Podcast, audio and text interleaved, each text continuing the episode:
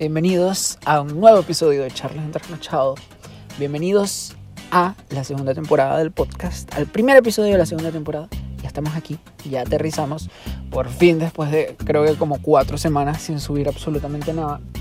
Pero que no hubiese subido nada no significa que no estaba haciendo nada, porque de verdad que he estado trabajando como para, para darle forma a las ideas, porque ellas vienen y van, y vienen y van, y el problema es que no todas las ideas em, son buenas, ¿saben? Entonces, bueno, nada, que aquí estamos otra vez en un nuevo capítulo de este podcast en el que hablamos de cosas random, sin sentido, a horas insanas de la noche. Y nada, que espero que les guste este episodio. Está bienvenida a la segunda temporada. Los que lo vean dirá episodio 11, pero porque sí, para no perder como la secuencia, ¿saben? No quiero perder la secuencia. Pero nada, que simbólicamente es el episodio número uno de la segunda temporada. Así que ahí queda. En este episodio quiero que hablemos de los dioses griegos y de las, de las divas del pop. Específicamente de quiénes serían los dioses griegos si fueran divas del pop. O quiénes serían las divas del pop en caso de ser dioses griegos. Con divas del pop, obviamente me refiero a divas del pop grandes, eh, cantantes, esta gente que te ha dejado marcado y que ha dejado marcada la historia. Bueno, ellas van a estar aquí. Eh, no se esperen ver a todas, porque solamente son 12 dioses y solamente... No todas merecen estar aquí. no mentira, pero tal vez haga una segunda parte, qué sé yo, con el resto de dioses porque son muy, o sea, estos son 12 dioses. Yo sé que son más de 12 dioses en total en el Olimpo, pero estos son como los, los 12 principales. Para mí, si, si ustedes quieren armar su propia lista, ármenla y me dicen cuál es, que la quiero ver y por qué. Pero, pero esta es la mía. Empecemos con el, obviamente, el dios supremo de todo, Zeus, dios del cielo y soberano del Olimpo. Em, Zeus, además de ser el dios del rayo, ¿verdad? Es el padre supremo de todas las deidades inmortales. O sea, Zeus es el papá de todo el mundo. Eh, bueno, es originario de la isla de Creta y fue, fue rescatado gracias a su madre, Rea, de las, de las fauces de su padre, Cronos, porque Cronos se lo quería comer. Para quienes no sepan, Cronos es un titán porque en la cultura griega no es, o sea, los dioses no, no, no son una figura como estática, como el dios de aquí, de Occidente y todo esto, el dios cristiano, dios católico, em, que es un solo ser que existe desde el principio de los tiempos y, todo esto, ¿saben? No, en la cultura griega em, hay como varios estratos de dioses. Están los, los más primigenios, los, los principales, o sea, los primeros que hubo en la tierra que son la tierra misma. La tierra es una diosa, el cielo, eh, cosas como la noche, qué sé yo. Todo este tipo de cosas que, que son como muy básicas y la ves en el día a día y nunca le prestas atención. Pero estos son como los dioses básicos de la cultura griega. Estos dioses, entre que hacen el ñiqui ñiqui y todo esto, tienen hijos que resultan ser los titanes. Los titanes estuvieron gobernando durante un tiempo también hicieron su ñiqui ñiqui respectivo y tuvieron a, a los dioses del Olimpo. Entonces, cada era como que va marcada, está la era del caos, si no me equivoco, que, que es esta era de, de donde la tierra, el cielo y todo esto son los dioses principales. Después viene la era de los titanes y después viene la era de los, de los dioses del Olimpo. Esto lo digo para entrar en contexto porque se va a nombrar mucho Cronos. Cronos es un titán y Rea, si no me equivoco, Rea es una de las formas como primigenias de, de, los dioses en la tierra. Así que, nada, ¿para qué? Porque esa gente tuvo hijos con su tío, con sus abuelos, con, con... Loco, o sea, eso es loco, loco, loco. Simplemente Jamie Cersei, una broma asquerosa. Pero bueno, en fin, son dioses, a ellos no les importa. Y nada, bueno, que Zeus es el dios del cielo, soberano del Olimpo, y su padre se lo quería comer porque su padre temía Cronos que, que, fuera a ser como derrocado por uno de sus hijos. Así fue. o sea, no importa cómo intentó evitarlo, así terminó siendo. Em, Zeus es rescatado por su madre, Rea, como ya les dije, y lo esconde para que eh, lo, esconde y lo cría durante este tiempo para, para que no se lo coma su papá. Pero bueno, y esto lo convirtió en el, como el dios máximo de los griegos.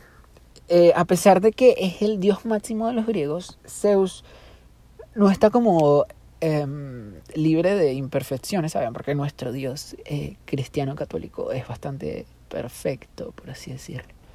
No lo digo como algo positivo. o sea, es como una figura así de rectitud y tal. Y es como que, ahora, si te sales de la línea, este tipo te va a matar y te vas a ir para abajo. O sea, no. Em, pero este eh, podía sentir celos envidia, eh, rabia. ¿Saben? Sentimientos que generalmente están asociados como a lo negativo. Estos dioses también los tenían, incluido Zeus. Que incluso Zeus eh, tuvo muchísimos hijos. O sea, increíble cantidad de hijos, porque literalmente estaba con todo lo que se movía. todo. Y, aquí hay un problema muy grande de consentimiento que creo que los dioses, los griegos no conocían. De eso hablaremos después en otro episodio, pero, pero literal era como que hmm, una mujer y ya, un palo de escoba, no me importa. O sea, literal era como mi hijo, o sea, no entiendo tu necesidad. Y era que su esposa, bueno, estaba molestica, obviamente, pero bueno, ¿qué se podía hacer? Lo que pasa es que era, no la pagaba con, con, con Zeus, ¿no? Um, como en cierta serie que vi por ahí, que es sangre de, de no sé qué. Así, bueno, no le crean. Pero en fin, era, nunca la pagaba con Zeus porque no.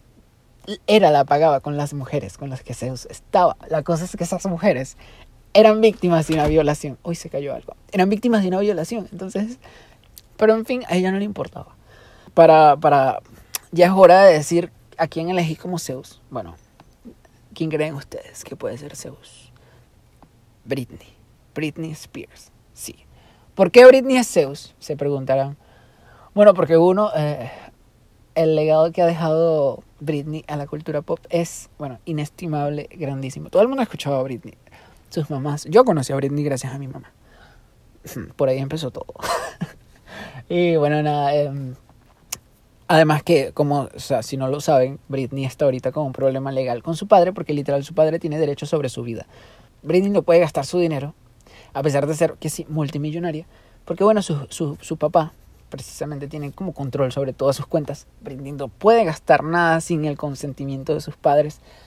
Tiene como un monto fijo de lo que puede gastar, no sé si mensual o semanal, pero eh, es súper tétrico eh, la cantidad de control que tiene, que incluso en estos días hubo como... Eh, fueron a, juicio, a broma, está un tribunal, porque ya obviamente ella está cansada de esto y se niega a trabajar hasta que ella tenga control sobre su propia vida, porque es que es, es eso, es, están alegando que Britney tiene como eh, algún tipo de condición mental que no la deja ser como una persona autónoma para que el papá tenga control sobre ella. Y, y eso es mentira, Britney no está tan mal. no te voy a decir que está bien porque no la conozco, pero, pero sabes, se ha demostrado que Britney no está para que la estén controlando ese punto. Entonces es como súper tétrico para mí. Y para mí, Zeus y Britney tienen la misma historia de un papá que las quiere destruir. Y nada, que espero que Britney salga de eso pronto. Y Reina, te queremos porque tú, o sea, incalculable lo que has aportado a la cultura pop. Increíble memes, música, videos, de todo. O sea, conciertos, dígame esa presentación. No, no, no, no, no. no. Next. Next, porque me quedo aquí hablando pegado. En el siguiente punto tenemos a Poseidón. Poseidón, que es el dios de los mares y océanos. Poseidón es el dios de los mares y océanos. Y tiene el poder de controlar las furias de las aguas, además de ocasionar terremotos a placer. O sea, si él le da la gana, ocasiona un terremoto. Esto le da un poquito también de control sobre la Tierra. Por eso es que Poseidón es uno de los dioses como más poderosos de, de, todos, de todos estos. Eh, nació en la ciudad de Rodas. Bueno, su papá también se lo intentó comer, obviamente, pero fue salvado eh, por su madre, que lo escondió en un rebaño de corderos para que su papá no lo viera y no se lo comiera bueno, en fin, esta gente tiene unos daddy brutales. Siento que la cultura de, los dioses griegos está lleno de daddy pero bueno, ¿quién no? eh, se supone que después de esto, eh, este niño se salva y reúne fuerzas para derrotar a Cronos. Y de esa manera recibe su tridente, que es como su, su símbolo principal, el tridente de, de Poseidón. Y así custodia los mares y los océanos, porque saben que ellos destruyen a, Cronos, lo pican en pedacitos y lo lanzan en el tártaro. Em, y bueno, se reparten, cada uno se reparte un pedazo de, de, tierra. Tú controlas los cielos, o sea, Zeus. Tú controlas los mares, o sea, este niño Poseidón, y así. ¿Quién es Poseidón para mí? Poseidón es nada más y nada menos que Lady Gaga. ¿Por qué? Porque igual que Britney tiene dar eh, sabemos que Lady Gaga últimamente tiene dar Bueno, no sé últimamente, pero saben que tiene como un problema ahí con el papá, una cosa, porque el papá, saben que Lady Gaga estuvo apoyando muchísimo la, em, la, la candidatura de Biden para, bueno, Biden para las elecciones de Estados Unidos. Eh, lo estuvo apoyando durísimo, o sea, la mujer se afincó. Literal le prestó más atención a la candidatura de Biden que a, que a su disco cromática que acaba de sacar. Creo que le hizo más promoción a, a, a la candidatura de este hombre que a su disco. La única promoción que le ha hecho en estos últimos días son unas galletas Oreos, temáticas de cromática. Y yo, amor, o sea, Willy Wonka, te vamos a decir, porque es que haces de todo, haces de todo menos lo que tienes que hacer. Entonces, haces galletas, haces maquillaje, haces no sé qué, y, y, y la publicidad para cuándo, Reina. los videitos para cuándo. O sea, me estoy esperando la continuación de ese video de 911, porque, aló, eso no puede quedar así. Pero en fin, eh, le diga que tiene sus darillos porque su papá, a pesar de que ella se, de, se mató apoyando a este niño, su papá estaba apoyando a, a Trump. A Trump, sí. Y todos sabemos lo que puede hacer una diferencia política en la familia. Todos tenemos familiares chavistas. Entonces, ¿qué es lo que pasa? Que obviamente ella, eh, ¿sabes? Se molestó porque normal. Imagínate apoyar a una persona así. O sea, yo sé lo que se siente tener a alguien en la familia que apoya a un gobierno que no trae beneficios para nadie. Entonces, bueno, nada. Que le diga a Poseidón porque o sea, pobrecita, imagínate calarse todo eso. Ay, no, menos mal, ya vive sola. Qué horrible calarse a cada rato alguien hablando de un gobierno que no te interesa. Next, antes de que me quede aquí pegado. Tenemos a Hades. Estos son, o sea, estos tres dioses que he nombrado, Hades, Zeus y Poseidón, son como los dioses máximos del Olimpo. O sea, ellos son súper poderosos. Los que han leído Percy Jackson saben que, que, bueno, estos tres tienen hijos que son top, top, top. O sea, son literalmente los más top de, de todo el campamento en donde se queda esta gente. Pero, net, eso no nos importa aquí, no estamos hablando de Percy Jackson. eh, Hades es el hijo mayor de los varones del titán Cronos. Hades fue devorado por su padre, pero fue rescatado de la muerte por Zeus y, bueno, unió fuerzas con Zeus y con Poseidón y derrotaron a Cronos. Por fin. después de esto, ellos se adueñan como de, de todo lo que existe, el universo existente, y se lo reparten entre sí y bueno, a Hades le dieron el inframundo y obviamente en el inframundo él estaba muy solito y ¿cuál es la solución para no estar solito? Secuestrar a una mujer. ¿Por qué no? Entonces secuestra a, a Perséfone, que es hija de Zeus, y la obliga a casarse con él. Esto es otro tema de... O sea, hablaremos más adelante de esto aquí. Pero nada, que la secuestre y la deja ahí y, y no le da otra opción. Literal, te quedas conmigo y ya, yo quiero hacer eso con alguien porque ya basta de esta soledad. Pero bueno, siento que Hades suele asociarse mucho con, la maldad y como eh, la rabia, la tristeza, o sea, todos los sentimientos negativos, estos que, que, que existen, que no puede tener un dios normal, los tiene Hades. Pero, en realidad, Hades es uno de los dioses que más busca mantener el equilibrio entre el bien y el mal. Y mm, puede ser visto incluso como un dios noble, ¿saben? Aunque parezca confuso. Siendo que Hades le queda muy bien a Lana del Rey. Sí, Lana del Rey, reina, diosa máxima del universo, sí. Pero Lana del Rey, siento que eh, a los públicos la gente la ve de una forma muy negativa por su música y por lo que la gente cree que la música es. O sea, la gente no puede concebir que exista música triste o música que suene triste. Porque si ustedes leen las letras de Lana del Rey, o sea, si le prestan atención, realmente no en muchas ella habla de tristeza. Em, Lana no habla casi nunca de tristeza. Sí hay algunas canciones en las que lo hace. Summertime Sadness, obviamente supongo que desde ahí nace su, su mala fama, por así decirlo, porque todo el mundo conoce Summertime Sadness. Pero Summertime Sadness no es la, no es la única canción que tiene Lana del Rey. Afortunadamente. y nada, que siento que, que, la ven de una forma muy negativa, que ay, es muy triste, es muy depresiva. ¿Y qué tiene de malo que sea triste y depresiva? ¿Tiene algo de malo que la gente que es triste y depresiva tenga un sitio en donde sentirse bien? eh, no, no tiene nada de malo. No todo tienen que ser colores y arcoíris. Y además, Lana ha crecido mucho y ha cambiado y bueno, que, que ha aportado mucho ahorita.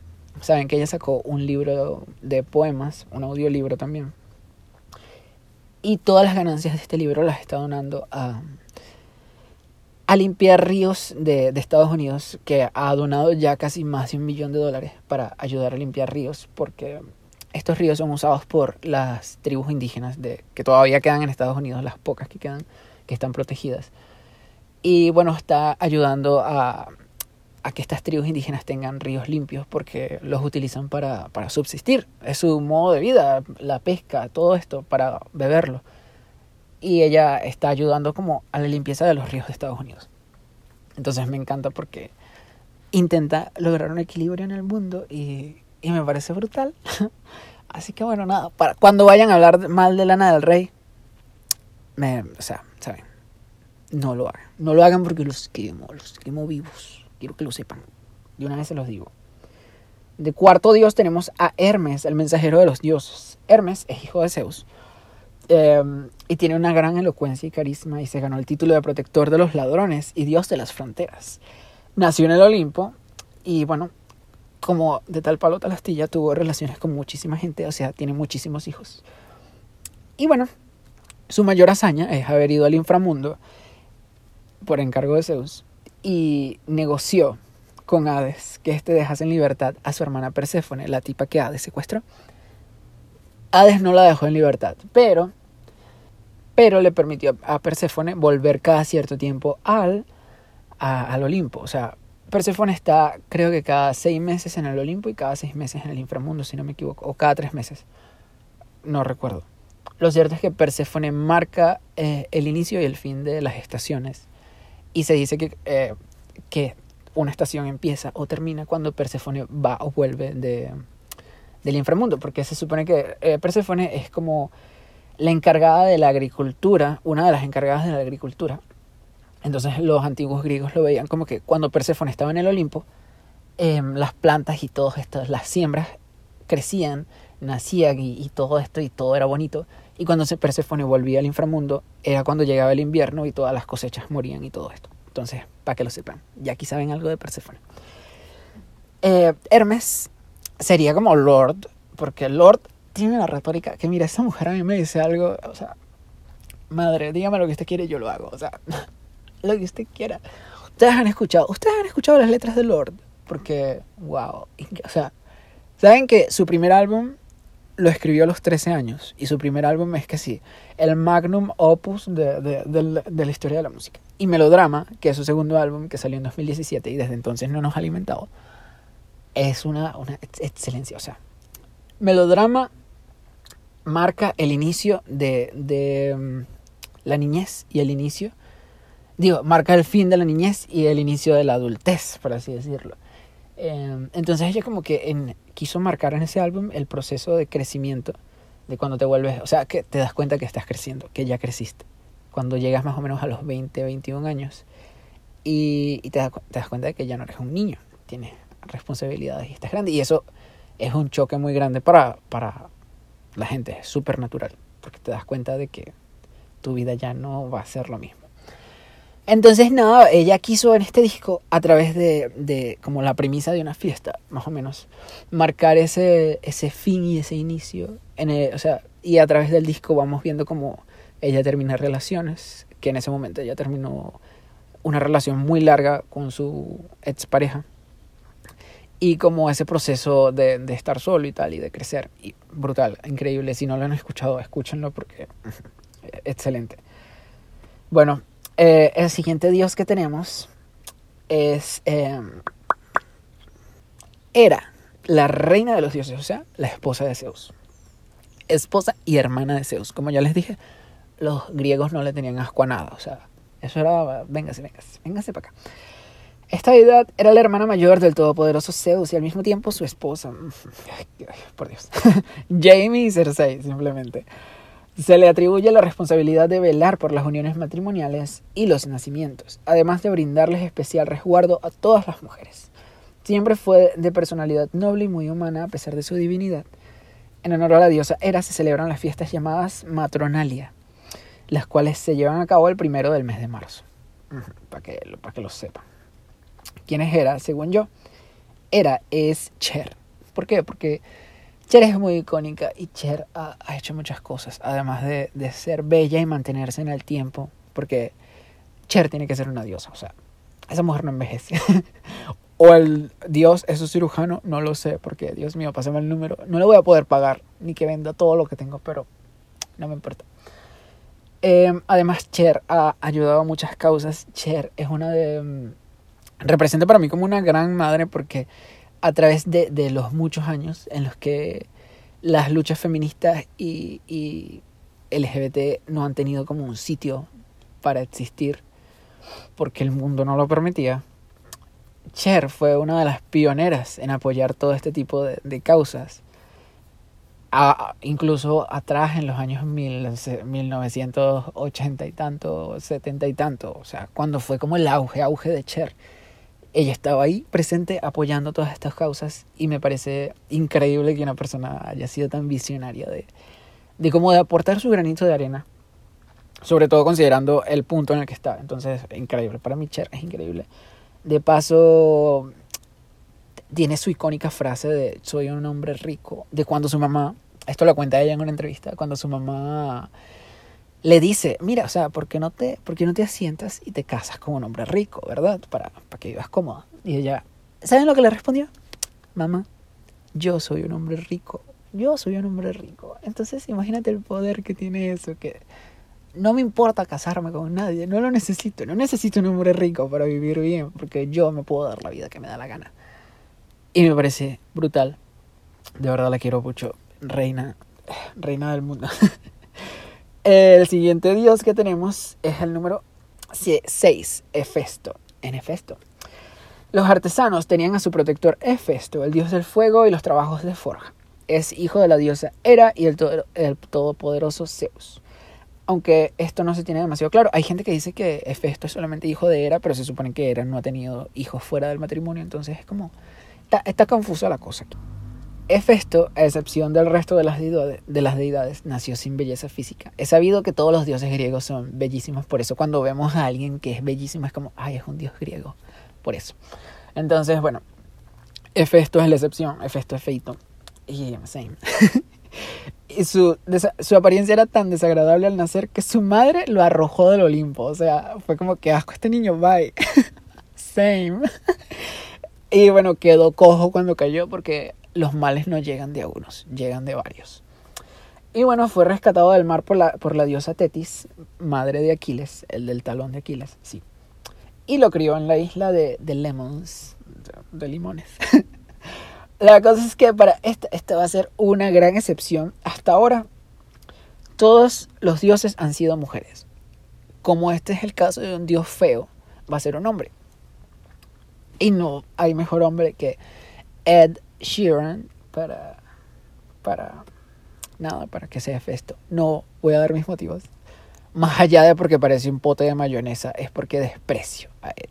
O sea, lo siento a la gente que le gusta, pero, pero no. Es que después de que en los Grammys, yo no me acuerdo de los Grammys de 2017, 2018, unos Grammys, estaba nominado, o sea, a álbum del año, si no me equivoco, estaba nominado Melodrama de Lord, Joan de Lady Gaga, Rainbow de Kesha, que Rainbow habla de, de, de toda esta tristeza que pasó Kesha después de la violación de Doctor...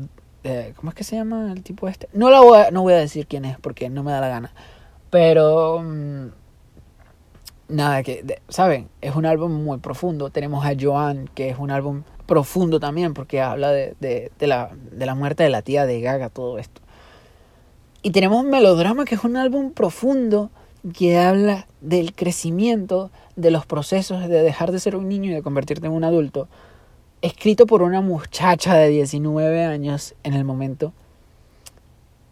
y gana eh, Divide, no sé cómo se llama, de el disco azul de Ed Sheeran. Y tú me dirás, o sea, aló, ¿cómo, cómo, cómo? O sea, es que no tiene sentido.